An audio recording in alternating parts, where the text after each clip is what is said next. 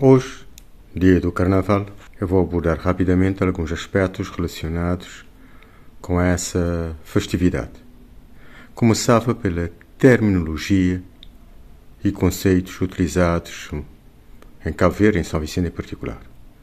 Eu penso que é um absurdo, está é, plágio em alguns casos e até falta de cultura, utilizar-se termos para o Carnaval de São Vicente como escola de samba, sambódromo, baianas, samba no pé, sapucaí, carnaval no sangue, São Vicente um brasileiro e outros. Eu penso que isso é uma asneira e deve-se evitar.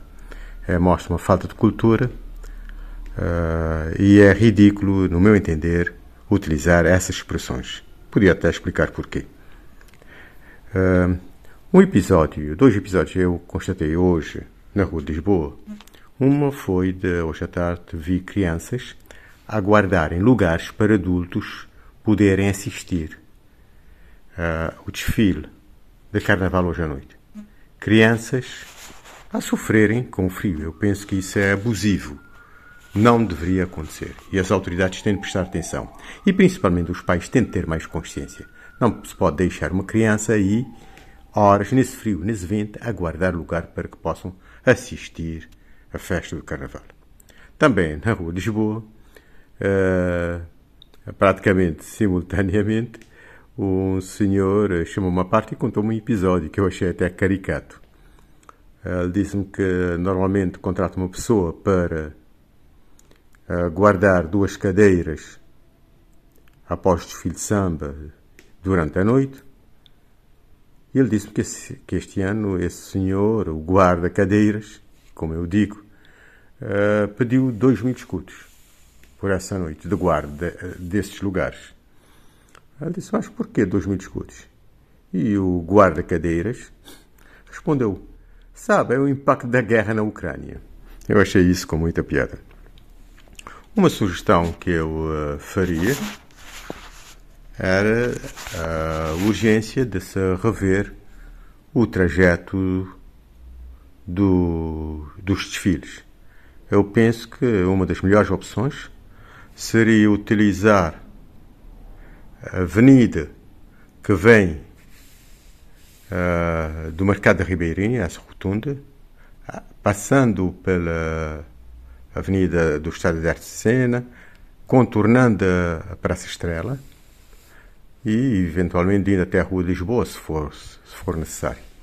Uh, e eu penso, aproveitando essa avenida e da cidade do Porto, logo após a rotunda da Ribeirinha, podia-se aproveitar esses reservatórios para retenção de água da chuva para estaleiros, uh, provisoriamente, para estaleiros do Carnaval, locais de ensaio desses grupos, etc. E mais, fazendo bancadas lateralmente e sem reduzir uh, a dimensão desses uh, reservatórios de retenção de água das chuvas, podia-se construir bancadas que seriam multiusos. Poderiam ser utilizados, inclusive, pelos próprios grupos para guardar materiais, poderiam ser utilizados como lojas e vários espaços, como por exemplo é utilizado junto do Amarante, para poderem visualizar.